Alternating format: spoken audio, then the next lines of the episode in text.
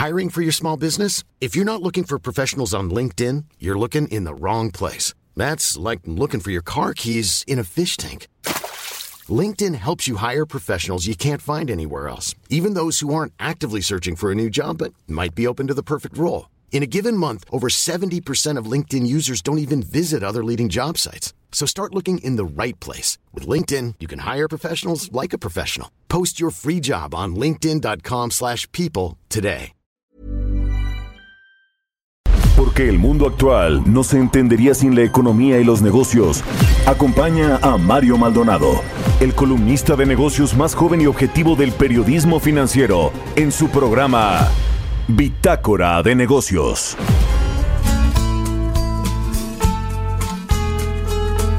You we gotta make a decision.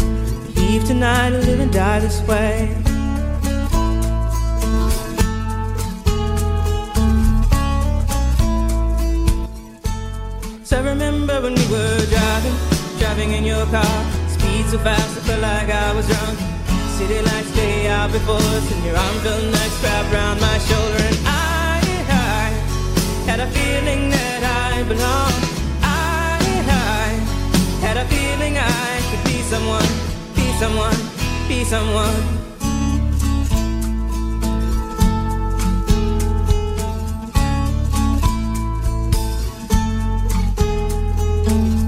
You got a fast car. We go cruise and entertain ourselves. Still ain't got a job. Now working ¿Qué tal? ¿Cómo están? Muy buenos días. Bienvenidos a Bitácora de Negocios. Yo soy Mario Maldonado. Me da mucho gusto saludarlos en este martes 12 de octubre del 2021. Son las 6 de la mañana con 4 minutos, tiempo del centro de México. Estamos transmitiendo en vivo desde la Ciudad de México en las instalaciones de El Heraldo Radio en Insurgente Sur. Y me da mucho gusto saludar a todos los que madrugan, despiertan tempranito con nosotros aquí en Bitácora de Negocios. Nos escuchamos a través de la 98.5 de FM en el Valle de México en Guadalajara, Jalisco por la 100.3 de FM y en Monterrey, Nuevo León por la 99.7 de FM. También en el resto del país nos escuchamos a través de las estaciones hermanas del Heraldo Radio en el sur de los Estados Unidos y nos vemos en el streaming que está en la página heraldodemexico.com.mx y a través de las redes sociales de Now Media. Comenzamos este martes, este martes 12 de octubre con música. Esta semana estamos escuchando artistas que comenzaron su carrera pues en las calles o fueron descubiertos en las calles, en los bares, terminaron siendo grandes estrellas. Esta canción se llama Fast Car, es de Tracy Chapman y pues este, eh, este, eh, esta canción, pues eh, Tracy Chapman eh, solía tocarla en un, en un lugar que se llama Harvard Square en Boston donde eh, pues, eh, pues cantaba ahí para los estudiantes. En fin, vamos a estar escuchando esta canción aquí en este martes, aquí en Bitácora de Negocios. Vamos a entrarle a la información. Hablaremos con Roberto Aguilar, como todos los días tempranito aquí, los temas financieros más relevantes. Evergrande cumple de nuevo y se aviva el temor de la crisis inmobiliaria en China. La crisis energética le pega a los metales, el aluminio está en máximos de 13 años e inicia la temporada de reportes trimestrales en los Estados Unidos. Vamos a hablar con Ernesto Farrell también sobre los factores internos que contribuyen a una mayor inflación. vaya que es preocupante también para los mercados, precisamente en Estados Unidos, en México y en otras partes del mundo la inflación que no cede y que no han podido controlar los bancos centrales de los países.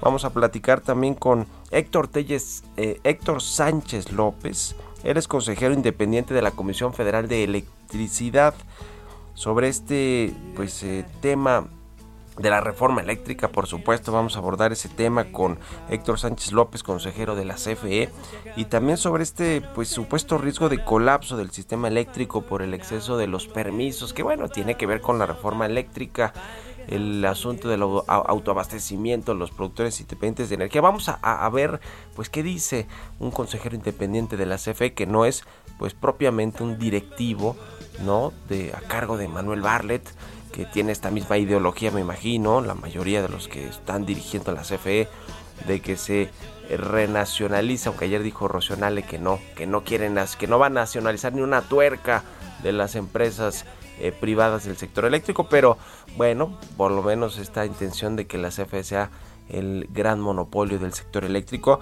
Vamos a hablar con él, con, con, el consejero independiente de la CFE, a ver qué opina, qué nos dice, cuál es su evaluación sobre lo que sucede o lo que quiere el presidente que suceda en el sector eléctrico. Y vamos a hablar también con Beatriz Marcelino Estrada. Ella es experta en el sector energético, directora del grupo CITA, sobre la protesta de los gaseros, de los comisionistas afuera de las instalaciones de la Secretaría de Energía. ¿Por qué? Pues porque este control de precios les ha reducido muy eh, importantemente los márgenes de ganancia de estos gaseros y bueno, pues vaya que hubo trifulca ayer allí en, la Secretaría de Energía en las afueras de las instalaciones. Vamos a entrar a estos temas aquí en Bitácora de Negocios en este martes 12 eh, de octubre, Día de la Raza, además de todo. Y nos vamos con el resumen de las noticias más importantes. Para comenzar este martes lo tiene Jesús Espinosa.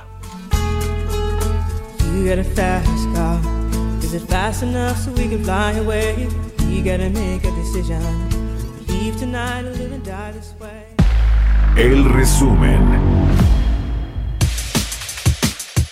Luego de la aparición pública de Emilio Lozoya, exdirector de Pemex, en un lujoso restaurante en Lomas de Chapultepec, el presidente Andrés Manuel López Obrador calificó como legal pero inmoral y que está recibiendo un trato especial por dar a conocer la corrupción de gobiernos anteriores.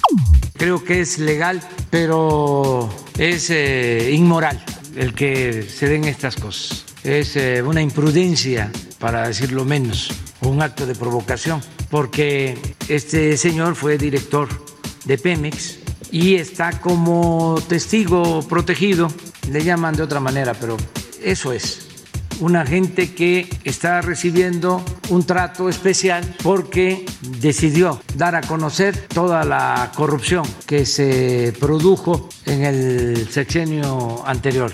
La Fiscalía General de la República aclaró que Emilio Lozoya continúa siendo procesado y tiene hasta el 3 de noviembre para aportar pruebas en su defensa.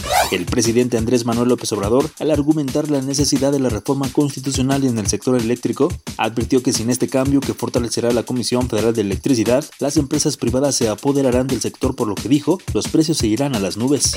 Por su parte, la Confederación Nacional de Cámaras Industriales advirtió que el gobierno federal debe prepararse para pagar hasta 60 mil millones de dólares por indemnizaciones a inversionistas si la reforma eléctrica propuesta por el presidente es aprobada.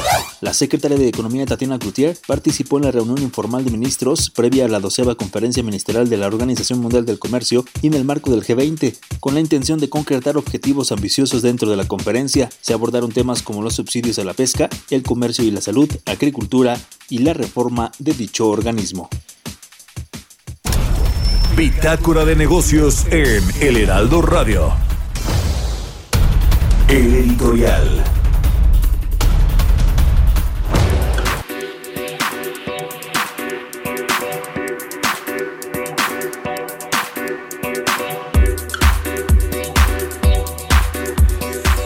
Y bueno, pues ayer el presidente López Obrador se refirió al tema de Emilio Lozoya y sus cenas en restaurantes de lujo sin que pues pase absolutamente nada. Lleva más de un año en esta especie de libertad condicional el exdirector general de Pemex con eh, pues medidas cautelares supuestamente no puede salir de la Ciudad de México aunque eso no le impide ir a restaurantes como el Hunan eh, mm, trae un brazalete no sabemos dónde porque pues por lo menos en las muñecas en la mano no dicen que quizá en el pie en fin eh, el presidente ayer dijo que, pues, aunque no era ilegal, era inmoral. Estas frases que ya tiene bastante hechas el presidente, pero que por ejemplo no utilizó con el tema de los científicos, ¿no? O sea, a lo mejor pues no era ilegal que los investigaran, pero pues a los científicos en lugar de a los narcotraficantes, pues sí suena un poco inmoral también, ¿no? En fin, eh, eh, o más que los investigaran, que les quisieran, eh, que quisieran judicializar sus casos y les pidieran dos, tres veces órdenes de aprehensión, es decir, no solo la investigación, que eso está bien, si hay, si se cometieron delitos, excesos en la administración pública desde cualquier organismo, sea el CONACIT, que recibe recursos públicos, se tiene que investigar, pero digamos que se sobre, se, extralimitó quizá ahí el gobierno y la fiscalía. Pero ayer, además de estas declaraciones de el presidente López Obrador, pues regresa de nueva cuenta a la palestra pública, a la discusión de la opinión pública, el caso explosivo, escandaloso de Emilio Lozoya, que aquí lo hemos platicado mucho porque además, pues yo me tomé el tiempo de escribir un libro sobre Emilio Lozoya y todo, y todo lo que sucedió en el sexenio pasado con Enrique Peña Nieto y la corrupción en Pemex, pero eh, eh, digamos que la fiscalía le ha dado este trato preferencial, privilegiado, como prácticamente no se le ha dado a ningún delincuente, por lo menos en este sexenio, un delincuente además confeso que, que, es Emilio Lozoya, que reconoció que cometió estos actos de corrupción, aunque él dice que lo instrumentalizaron Enrique Peña, eh, Luis Videgaray y, otros funcionarios y además pues pagó sobornos porque le dijeron que tenía que pagarlos a los legisladores para aprobar la reforma energética, en fin, todo este asunto que se ha convertido en un asunto pues bastante explosivo que yo creo que ya le explotó en la cara al fiscal general Alejandro Gertz, el propio presidente López Obrador, porque lo utilizaron de forma política y después ya se vino abajo, se desinfló y ahora ya no saben cómo salir de este enredo, si le dan o no el criterio de oportunidad, que no se lo pueden dar porque no ha aprobado nada Emilio Lozoya, si lo le ejecutan los delitos que, de cohecho, de, eh, asociación delictuosa, que, eh, de corrupción, por supuesto, que se le que, está arrastrando ahí, por los cuales está vinculado este proceso legal. Híjole, qué asunto con Emilio Lozoya, el presidente. Además, pues Alec también se notaba un poco enojado, sí, porque la fiscalía pues nomás no da resultados, pero, pero finalmente pues el fiscal ahí que se supone que es independiente, pues fue el que negoció con el padre de Emilio Lozoya y ahora pues están en esta. Yo hoy en mi columna Universal ahí eh, hago una, una crónica de estos meses a partir de que llegó extraditado en julio del año pasado Emilio Lozoya de España. ¿Qué ha pasado? con Emilio Lozoya, cómo ha sido su vida. No es la primera vez que lo ven en un restaurante, ¿eh? como este sábado por la noche en el Hunan, pero había sido mucho más bajo perfil y además pues, no, había, no había habido celulares o quien le tomara estas fotos como lo hizo la periodista Lourdes Mendoza. En fin, todo un asunto con Emilio Lozoya que a ver si termina por fin el próximo 3 de noviembre, un día después de la celebración del Día de los Muertos. ¿Ustedes qué opinan? Escríbanme en Twitter, arroba Mario Mal y a la cuenta arroba Heraldo de México, 6 con 14 minutos. Vamos a otra cosa. Economía y mercados. Roberto Aguilar ya está aquí en la cabina del Heraldo Radio. ¿Cómo estás, Robert? Buenos días. ¿Qué tal, Mario? Me da mucho gusto saludarte a ti y a todos nuestros amigos. Fíjate que parecía que ya hay algunos signos de que el tema energético podría estarse, pues podría estabilizarse. Y es que se está anunciando, Mario, que justamente esta compañía rusa tan importante por aquellos rumbos, Gazprom, empezó a usar sus existencias de gas para estabilizar el mercado. El gigante energético ruso Gazprom empezó a recurrir a sus inventarios para bombear más gas natural a la red de gasoductos para estabilizar unos precios al alza. Esto lo dijo justamente la autoridad rusa hoy. El viceministro de Relaciones Exteriores rechazó en una entrevista con la BBC cualquier insinuación de que Rusia esté reteniendo gas al mercado europeo, dando, donde los precios de la energía se han disparado este año debido a que la escasez de suministro gasífero eh, colisionó con la fuerte demanda de la economía que bueno, que todavía están esperando recuperarse de la pandemia del coronavirus. Esta información que acaba de darse a conocer. Interesante, veremos la reacción más tarde, pero fíjate que mientras tanto, las bolsas asiáticas caían y los rendimientos del tesoro se mantenían estables ya que la crisis energética mundial alimentaba el temor inflacionario y la preocupación por los problemas inmobiliarios en China aumentaban, enturbiando el ánimo de los inversionistas antes de la temporada de resultados empresariales en Estados Unidos que comienza justamente, bueno, ya en, estricto sentido a partir de hoy, Europa a la baja y futuros estadounidenses con ligeras pérdidas. A la espera, te decía, los primeros reportes trimestrales. Algunos analistas esperan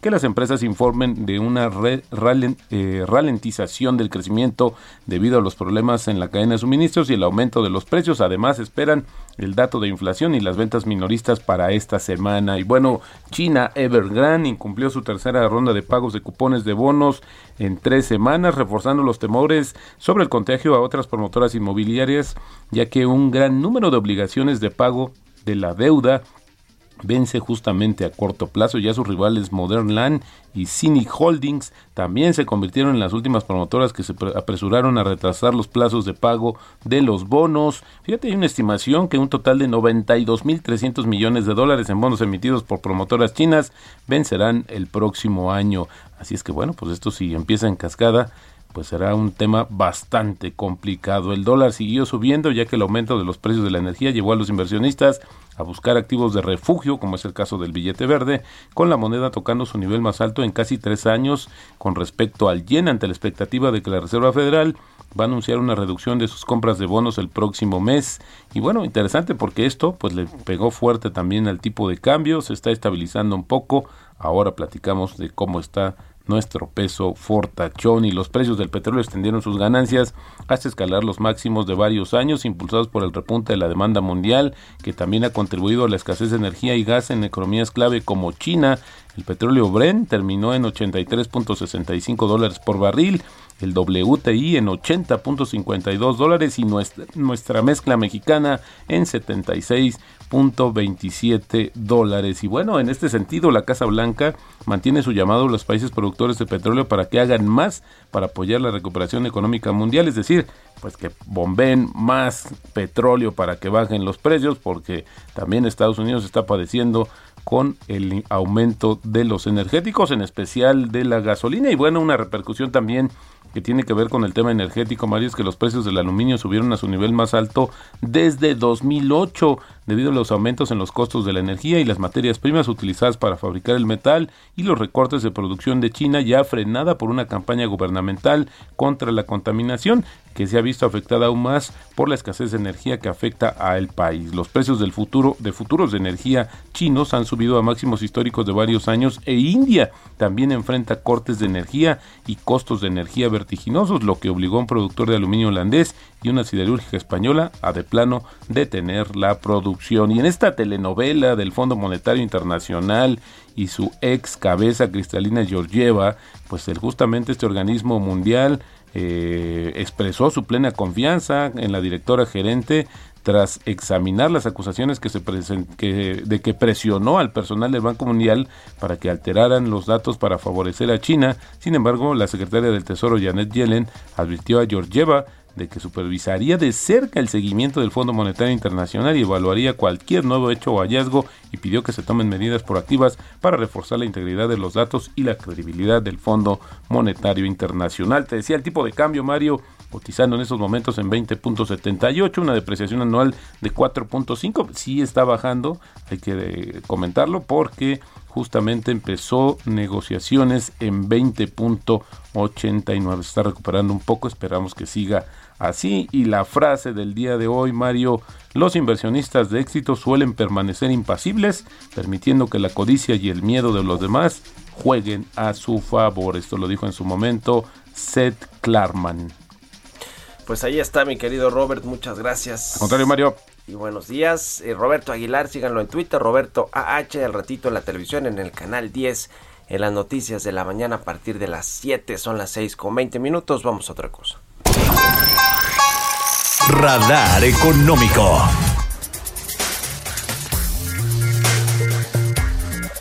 Vamos a platicar como todos los martes con Ernesto O'Farrill. Vamos a hablarle, vamos a hablar del tema de la inflación, los factores internos que contribuyen a una mayor inflación en México, en Estados Unidos y en otros países. La presión por los aumentos generalizados de los precios, Ernesto, sigue fuerte y parece que los bancos centrales no lo están, eh, no están pudiendo controlar eh, todo este asunto de la inflación. Así es, Mario. Muy buenos días a todos.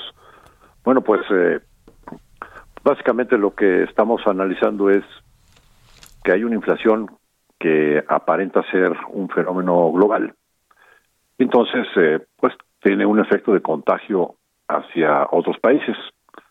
Eso está muy claro, por ejemplo, en pues una cantidad de cuellos de botella de, carencia de suficientes suministros o insumos para la producción que hay en distintos sectores a nivel mundial. Eh, que faltan los microchips, que no hay suficiente madera, que no hay aluminio, que no hay PVC, que no hay piel, por ejemplo.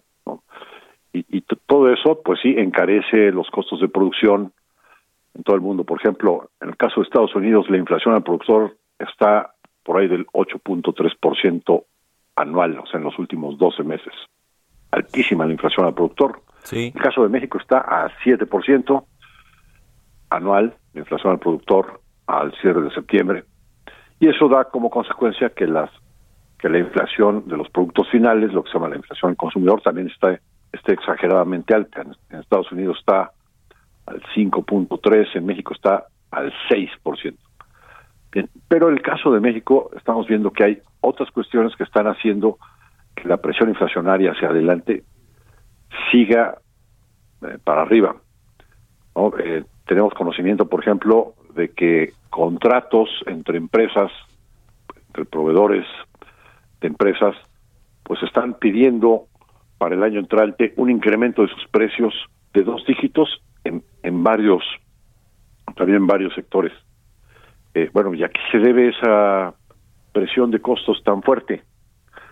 pues aquí hago, y, con eso termino, eh, cinco factores que pensamos son los que le añaden inflación elementos internos, independientemente de que pues el, incremento del precio del crudo y del gas a nivel mundial también es otro factor de inflación importada, pero bueno, aquí primero la eliminación del esquema de outsourcing para las empresas en México implica un incremento de costos del 30%.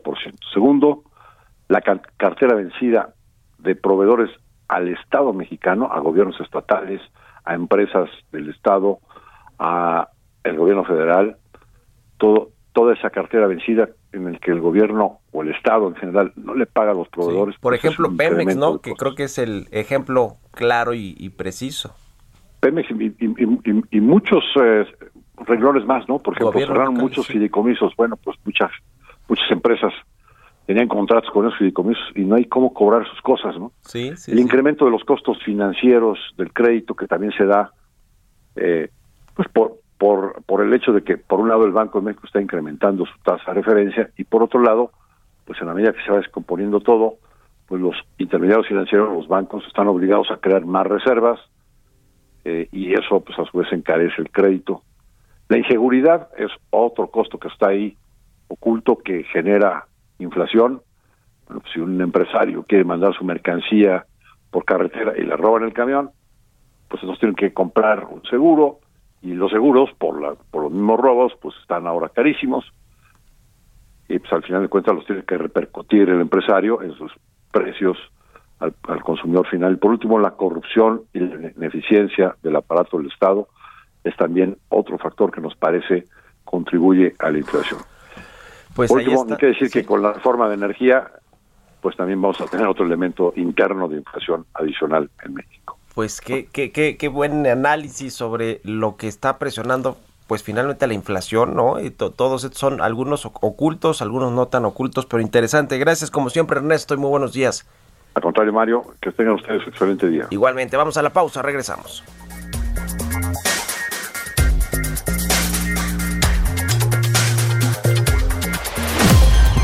Continuamos en un momento con la información más relevante del mundo financiero en Bitácora de Negocios con Mario Maldonado.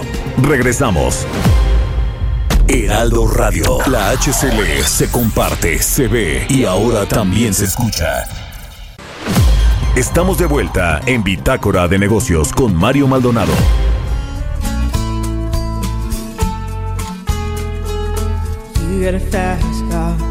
Is it fast enough so we can fly away? We gotta make a decision. Leave tonight or live and die this way.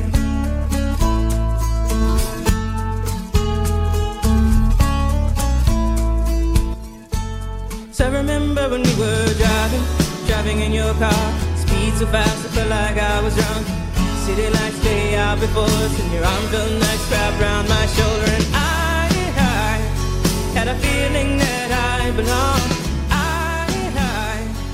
Ya estamos de regreso aquí en Bitácora de Negocios. Son las 6 de la mañana con 31 minutos, tiempo del centro de México. Y regresamos escuchando esta canción de Tracy Chapman. Se llama Fast Car.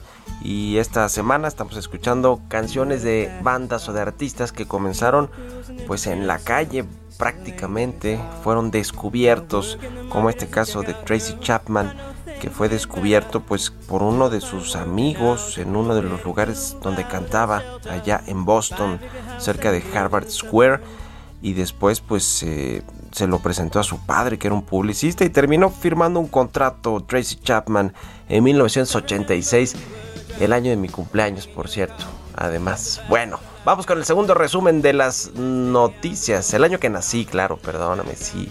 O sea que tengo, ¿cuántos años? ¿30 y qué? bueno, sí, claro, el año que nací, 1986 de mi cumpleaños. Bueno, ok, vamos con el segundo resumen de las noticias más importantes aquí en Bitácora de Negocios con Jesús Espinosa.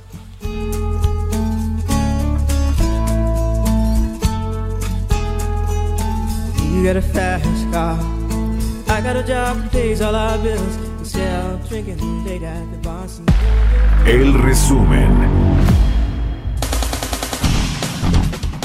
Joel Tonatiu Vázquez Pérez, coordinador de Energía y Finanzas Públicas del Centro de Investigación Económica y Presupuestaria, señaló que la iniciativa de reforma eléctrica no va a dar solución a los precios de la energía eléctrica, sino que va a provocar un aumento de mayores recursos presupuestales.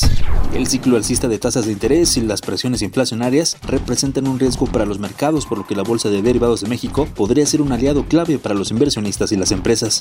De acuerdo con cifras publicadas por el INEGI, la escasez de chips afectó la producción de vehículos pesados, por lo que en septiembre de 2020 reportó una disminución de 8.8% respecto al mismo mes de 2019.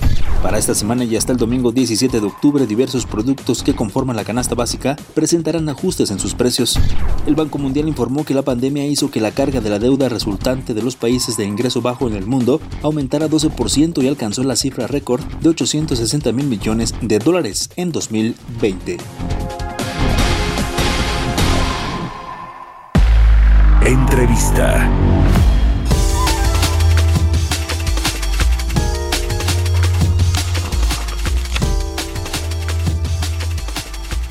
Y bueno, le decía que ayer estalló pues un paro indefinido de los comisionistas del gas LP en la Ciudad de México, que son pues estos intermediarios a través de los cuales se distribuye parte de este producto en los hogares, en las casas, en los comercios, el gas LP que pues en realidad lo que dicen las autoridades de la Secretaría de Energía pues es que no reconocen esta figura de comisionistas que son intermediarios entre los fabricantes o los que importan el gas LP, los que lo producen y lo y lo y pues lo venden a estos comisionistas. A través de estos comisionistas es que llega al consumidor final.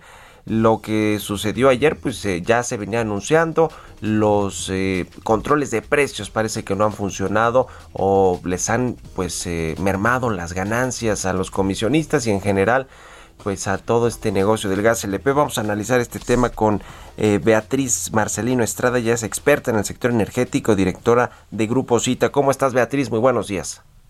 Hola, muy buenos días, muy bien, gracias. ¿Cuál es el meollo del asunto de esta, este enojo de los comisionistas de gas LP que pues terminó ayer casi en los golpes y con uno de ellos que creo que era uno de los líderes pues eh, con, con la manguera ahí de gas LP tratando de pues que los policías no, no, los, no los estuvieran ahí cercando. ¿Cómo ves este asunto? ¿Qué hay de fondo, además de pues el control de precios y la creación de una empresa estatal que se llama Gas Bienestar? Pues mira, el enojo principal ha sido o fue por el aumento del precio que no no no relativamente, es decir, eh, se ha venido, ustedes han visto que se ha venido incrementando el precio del gas LP y que el precio del gas LP o de cualquier combustible, de cualquier hidrocarburo, pues es incontrolable ya que viene por, por factores internacionales. Y este fin de semana se incrementó un 6.6% en materia de fuel. Pemex lo incrementa a 70 centavos y en, hacia las plantas de distribución. Y la Comisión Reguladora de Energía en sus precios finales lo incrementa solamente 22 centavos. Entonces, de los 50 centavos que tenían como margen el comisionismo para, pues ya como margen que la verdad se había venido trabajando en algunas mesas de trabajo y todo sin llegar a ningún acuerdo todavía en común, pero sí, sí se habían venido escuchando, trabajando y demás justamente había habido ya dos cancelaciones por parte de la autoridad hacia hacia el gremio nacional gasero y un, fueron como fueron tres enojos los cuales los los provocó para el cual hagan se hiciera el paro de indefinitivo y para el cual pues hicieran esta marcha y esta protesta una que no se viene incrementando el precio relativamente al Module a Pemex, hacia las plantas de distribución y posterior hacia el consumidor final. O sea, de esos 70 centavos, pues 50 les quedan de ganancia, entonces pues les quedan menos 20 centavos. Entonces no fue no fue el incremento como tal eh, está mediante mediante la fórmula, ¿verdad? Que en la cual viene dentro de la directriz. Y dos, la cancelación de ya dos citas de las mesas de trabajo en las cuales pues, se, se habían venido trabajando con las mismas autoridades y las cuales pues habían sido ya canceladas por parte de la de la autoridad que no sabemos el por qué pero pues sí también la cancelación de estas mesas de trabajo al menos de que la autoridad te escuche o eh, de mínimo pues te da un poco de tranquilidad de que se va avanzando. Y y tres de que precisamente las mismas plantas de distribución pues les les quitan más comisión todavía eh, eh, mediante este esta reducción de los márgenes. Entonces la verdad pues sí sí fue mucha molestia por parte del gremio nacional gasero en la cual pues se habían comportado pacíficamente y civilizadamente hasta el hasta el día de ayer que pues fueron provocados por los por las también por las mismas autoridades o por los policías. Sí. Ahora esta figura de comisionistas que no reconoce o no quiere reconocer la Secretaría de Energía y ayer escuchaba incluso al secretario de Gobierno Martí Batres diciendo que pues esa figura no está dentro de la ley. Eh, ¿Sirve o no? Porque los intermediarios normalmente tienden a encarecer el producto final, que yo creo que es lo que pasa con el gas LP, con las comisiones que, que ellos cobran. Eh, ¿Cómo ves esta figura? Porque ya la autoridad, la Secretaría de Energía, pues ya la puso en duda y en una de esas ya no la reconoce y pues se pueden hacer los paros que quieran, pero no va a reconocerlos la, la, la, CENER. ¿Cómo ves este tema, la figura? Explícanos un poco cómo, cómo surgió y, y, y, si es válida o no, para qué sirve un intermediario en el gas LP. Pues prácticamente, ¿por qué sirve? Esto se ha venido trabajando no ahorita, viene desde años, hace más de 30, 35 años que existe este comisionismo, sí, sí. principalmente en el Valle de México y en la Ciudad de México. Por, sirve no tanto, ellos se hacen llamar comisionistas, pero si uno lo ve de diferente forma, son los vendedores. Ajá, son los vendedores o son los promotores de, de, las marcas, de las diferentes marcas y de las diferentes empresas del gas LP. Es decir, eh, es como, por ejemplo, la chica que vende el Mary Kay, la chica que vende la bola, la chica que vende por catálogo, y que no necesariamente ellos fijan los precios, la verdad es que yo siento que se está confundiendo entre el comisionista y los grupos de choque. Existen dos formas. El comisionismo es el chico que sale a vender por medio de su pipo, por sus camiones de reparto, o incluso que hasta ya tiene expendios de gas LP, estaciones de carburación, porque ya también le, y le invierten, le invierten porque compran, yo los llamo microempresarios, eh, y le invierten a sus pipas, le invierten al mantenimiento, le invierten a su regulación, le invierten a, a, a, sus permisos, que pues también sabemos que pues los mismos de la Comisión Reguladora pues los han detenido, ¿verdad? En estos dos años. Y ellos les dan un precio fijo, les dan el precio fijo ahorita por los precios máximos y anteriormente les daban el precio de las mismas plantas de distribución por medio de la aplicación de, de gas de Amigas de, de, la Comisión Reguladora de Energía. ¿Por qué? Porque esas ventas las tiene que reportar la planta de distribución que les vende.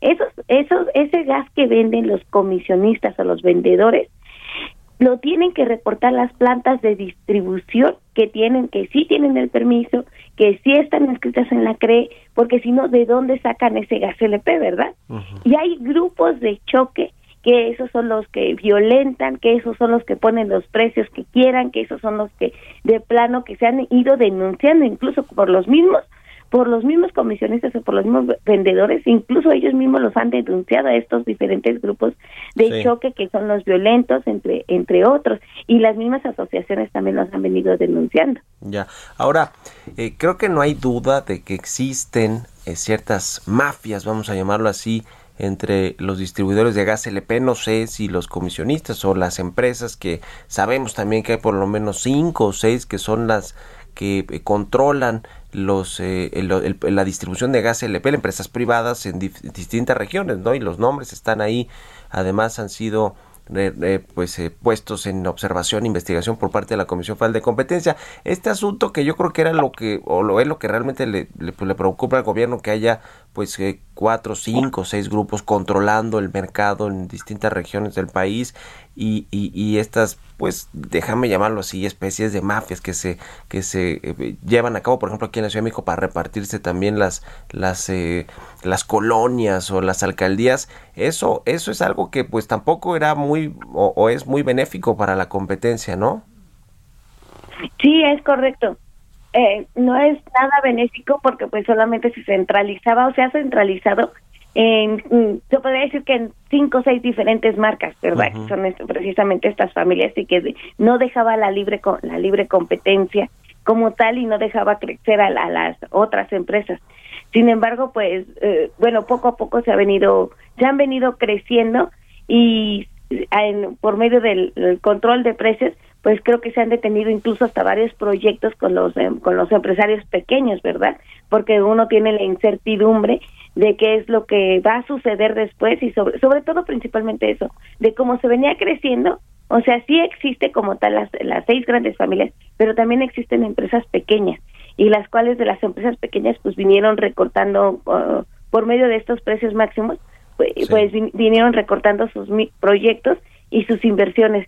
Entonces, pues existe, sobre todo existe una gran incertidumbre, una gran incertidumbre de que todo está venido cambiando eh, en muy corto tiempo y pues esperemos que ya no cambie tanto, que, ya no cambie más o que se estabilice en su momento. Pues sí, sobre todo que no haya desabasto en, en, en, las, en los hogares, en las casas, en los negocios para que puedan seguir funcionando y que, y que finalmente pues los comisionistas con todo y todo son fuentes de trabajo que se, que se generan y que quizá pues puedan estar en riesgo con esta nueva política del gobierno federal. Muchas gracias eh, eh, Beatriz Marcelino Estrada, experta en el sector energético, por haber tomado esta entrevista y muy buenos días. Muchas gracias a ustedes, hasta luego. Hasta luego, son las 6 de la mañana con 43 minutos, vamos con las historias empresariales. Historias empresariales.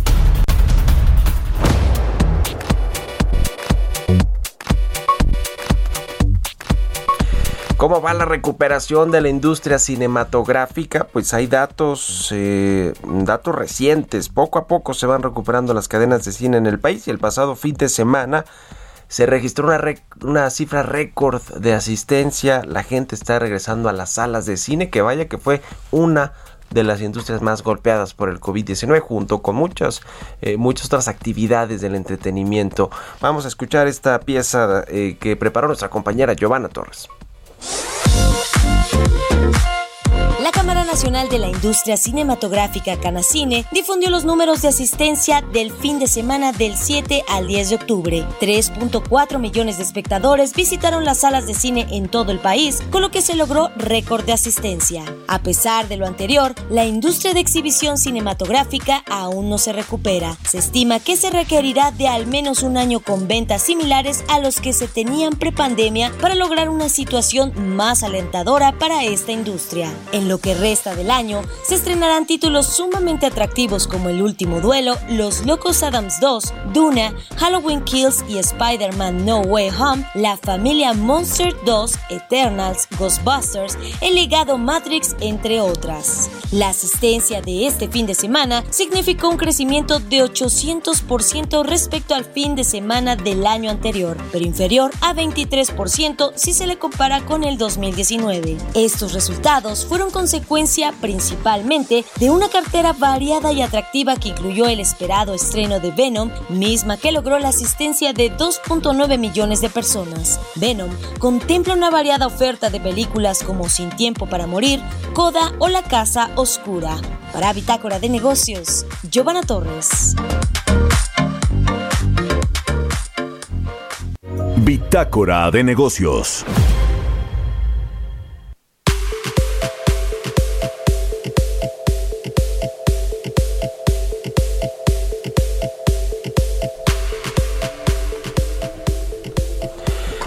Bueno, pues ayer le decía a Rocío Nale, la secretaria de Energía, se presentó en la conferencia matutina del presidente, le dicen mañanera, pero a mí me, pues, creo que el nombre correcto es la conferencia matutina, ¿no? De Andrés Manuel López Obrador, para explicar eh, pues sí, ante el presidente, ante eh, pues la, la, gente que ve la mañanera, los medios de comunicación, pues por qué esta iniciativa de reforma eléctrica pues es en beneficio del pueblo y no de las empresas privadas. Eh, hizo allí algunas acusaciones públicas que junto con el presidente del observador pues lo han hecho ya con, con, respecto a empresas como el caso de Walmart, de Bimbo, de los Oxxo que pertenecen a FEMSA y pues el eh, cómo se benefician de estos contratos de autoabastecimiento de producción independiente de energía que, termina pues todo eso dice la Secretaría de Energía en, eh, pues siendo perjudicial en detrimento de la CFE del negocio de la CFE y de y de las ganancias que tiene esta empresa productiva del Estado que con la reforma quieren quitarle precisamente ese régimen eh, jurídico de empresa productiva y quieren convertirla en una empresa estatal, eh, así tal cual, una empresa paraestatal. Pero bueno, se refirió ahí en, muchos eh, temas que tienen que ver con estos dos particularmente, con el tema del autoabastecimiento de los productores independientes y de pues el despacho de la energía eléctrica, que finalmente que se, se quiere que la CFE pues sea el primero en despachar la energía y, después los privados. No funcionaba así o no está funcionando así con el sistema que tenemos actualmente. Y vamos a platicar, les decía, con el consejero independiente de la CFE, Héctor Sánchez López, a quien me da mucho gusto saludar en la línea telefónica. Consejero, ¿cómo está? Muy buenos días. Hola, ¿qué tal Mario? Muy buenos días. Pues primero quiero eh, preguntarle sobre esta iniciativa de reforma eléctrica que presentó el presidente López Obrador. Un comentario inicial así de saque. ¿Qué opina eh, eh, un consejero independiente de la CFE sobre lo que se propone?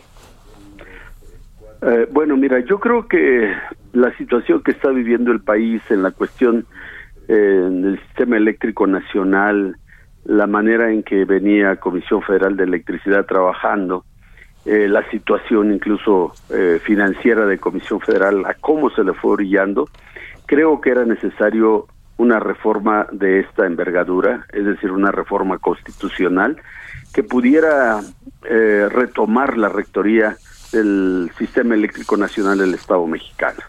Eh, la manera en que se dieron tantas prerrogativas, tantas este, eh, apoyos a la inversión extranjera y a la inversión nacional en materia de generación eléctrica, que fue dejando oh, prácticamente en, en estado de indefensión a Comisión Federal. Se le imponía la compra de la energía, eh, cuáles eran las primeras en despacharse. Todo esto, eh, desde mi punto de vista, eh, merece una, una reforma de gran envergadura y constitucional, este Mario. a ver, se habla de un posible riesgo de colapso del sistema eléctrico por este exceso de permisos eh, 77 mil grandes consumidores privados que tienen pues estas prerrogativas de las, de las cuales nos habla consejero eh, independiente de la CFE, eh, eh, ¿es así? ¿A, ese nivel estaba con, con un riesgo de, de, que se colapse el sistema eléctrico por estos permisos? Bueno, mira, tú sabes que del último año se dieron más de 1.600 autorizaciones ahí para que pudieran establecerse centrales eléctricas, ya sea eólicas, fotovoltaicas de ciclo combinado, de cualquiera de estas eh, manifestaciones de generación de energía. Y efectivamente, si todas estas eh, eh, autorizaciones se llevaran a cabo, es decir, si no hubiera ya una suspensión de estas, estaríamos produciendo más de 134 mil megawatts, lo cual inundaría el, sistema eléctrico nacional y podría llevar a colapsar y prácticamente a dejar fuera de, eh, de, participación de, de, la CFE. Ahora, podría haber riesgos de apagones en caso de que no se eh, permitiera que estas eh, autorizaciones siguieran adelante.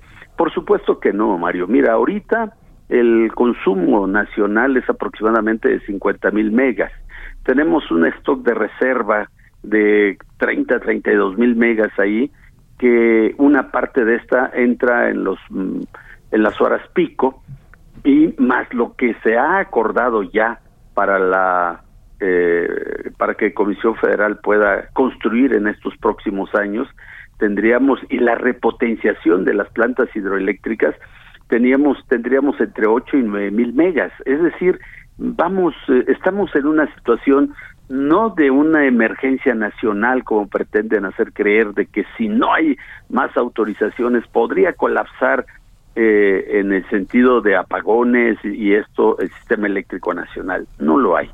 Yo creo que aquí lo que hay que valorar eh, Mario es de qué se trata.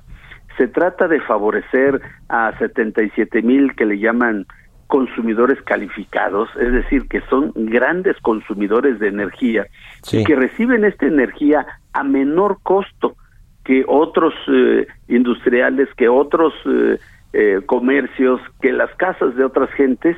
Entonces yo creo que sobre 46 millones de mexicanos que están con Comisión Federal de Electricidad, que están pagando una tarifa, pues donde se incluye la transmisión, la distribución, el mantenimiento, las pérdidas, las subestaciones, toda esta situación que estas que estas empresas que le llaman este consumidores calificados, bueno, pues no lo están pagando y prácticamente el que está subsidiando todo esto, pues es el pueblo de México al pagar sus facturas con Comisión Federal de Electricidad.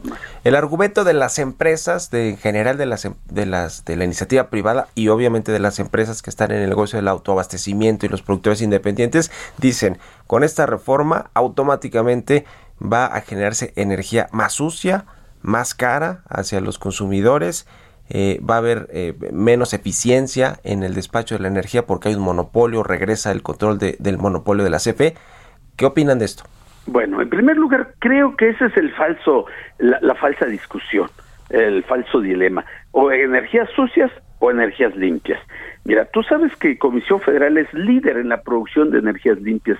Generamos energía hidroeléctrica, generamos energía geotérmica, energía eh, nucleoeléctrica, energía eólica y fotovoltaica. Es decir, nosotros generamos alrededor del 12-15% de la energía limpia que se produce en este país. La energía limpia, podríamos decir fotovoltaica, eólica, que se produce, que producen los particulares, está entre el 8 y 9%, 7, 8%. Es decir, no es cierto. Eh, Comisión Federal está incluso ahorita proyectando la, una granja solar de mil megawatts en el norte de la República Mexicana, en el estado de Sonora. Eh, está tratando de reactivar otros proyectos eólicos del istmo de Tehuantepec. Entonces no estamos en eso porque toda la generación que producen los privados no es de no es fotovoltaica o eólica, es solamente el 7 8%. Ellos también están generando con más de 250 plantas eh, que queman gas, que aunque es menos, eh, podríamos decir, eh, menos contaminante, pero también es energía sucia. Entonces no estamos en un dilema, no estamos en un dilema sucio o o, limpio. Creo que México está en condición de seguir esta transición este, energética. Consejero, permítame dejar aquí pendiente la entrevista porque hay mucho más que platicar y ojalá que podamos retomar en los próximos días o mañana incluso esta, esta charla porque hay mucho más que analizar. Ahora nos agarra la guillotina, pero le agradezco estos minutos y, quedamos pendientes ahí para seguir platicando. Gracias. Quedamos pendiente, quedamos pendiente, Mario. Un saludo al consejero independiente de la CFE, Héctor Sánchez López. Con esto nos despedimos, se quedan con Sergio y Lupita, nos vamos a la tele y nos escuchamos aquí mañana a las 6. Muy buenos días.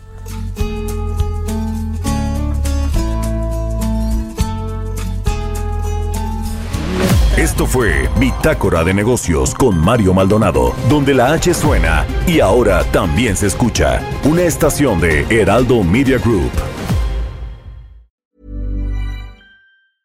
Mom deserves the best, and there's no better place to shop for Mother's Day than Whole Foods Market. They're your destination for unbeatable savings, from premium gifts to show-stopping flowers and irresistible desserts. Start by saving 33% with Prime on all body care and candles. Then get a 15-stem bunch of tulips for just $9.99 each with Prime. Round out Mom's menu with festive rosé, irresistible berry chantilly cake, and more special treats. Come celebrate Mother's Day at Whole Foods Market.